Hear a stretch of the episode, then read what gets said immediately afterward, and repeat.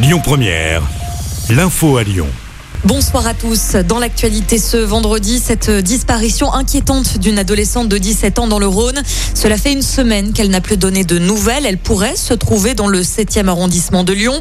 La gendarmerie lance un appel à témoins au regard de ses antécédents en lien avec un réseau de prostitution, a-t-elle indiqué au progrès. Sa description est à retrouver sur notre page Facebook.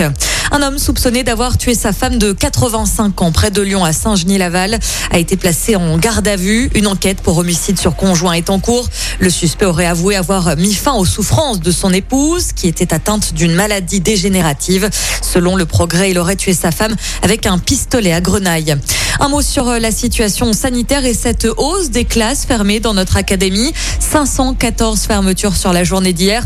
On le rappelle, dès demain, tous les 18 ans et plus pourront recevoir leur dose de rappel. Elle sera obligatoire pour continuer à utiliser son passe sanitaire qui ne sera plus valide pour les personnes qui n'ont pas fait de rappel sept mois après la dernière injection. Autre date à retenir, à partir de lundi, si un cas positif est détecté dans une classe, les autres élèves seront testés. Ce négatif pourront revenir en cours. Une boîte de 10 autotests devrait être fournie par l'éducation nationale aux élèves de 6e à partir de la semaine prochaine. Annonce ce matin de Jean-Michel Blanquer, le ministre de l'Éducation. Ces derniers devront réaliser deux autotests par semaine à partir de lundi. L'actu, c'est aussi le coup d'envoi de la collecte de la banque alimentaire aujourd'hui. Jusqu'à dimanche soir, vous pouvez donner des denrées alimentaires, des produits d'hygiène et des produits pour bébés aux bénévoles qui vous attendent aux entrées de nombreux supermarchés partout en France et chez nous dans le Rhône. L'objectif cette année est de récolter 23 millions de repas. Direction Eurexpo où se tient ce week-end un événement dédié au Japon et à la culture asiatique. Au programme, deux rendez-vous en un, la Japan Touch et le Salon de l'Asie. 50 000 personnes sont attendues sur place pour cette édition.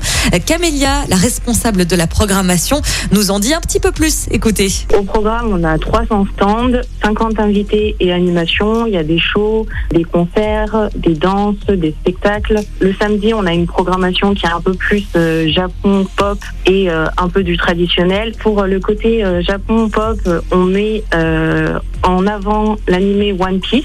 On a prévu une programmation tout autour en fait de cet animé et nous avons quatre comédiens de doublage, un doublage d'épisodes en, en live directement sur scène et le dimanche on va tout, plus toucher le côté salon de l'Asie avec des danses thaïlandaises, des danses birmanes, de, ce genre d'animation, des documentaires aussi sur la Birmanie.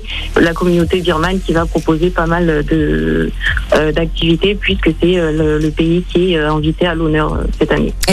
Vous munir de votre passe sanitaire. Il sera obligatoire pour accéder à l'événement. Comptez 14 euros pour la journée de demain, 11 euros pour l'entrée de dimanche, 18 euros pour les deux jours. Un mot de basket pour terminer et ce choc 100% français ce soir en Euroleague.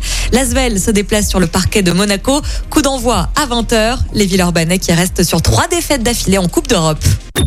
Écoutez votre radio Lyon Première en direct sur l'application Lyon Première, lyonpremière.fr et bien sûr à Lyon sur 90.2 FM et en DAB+. Lyon Première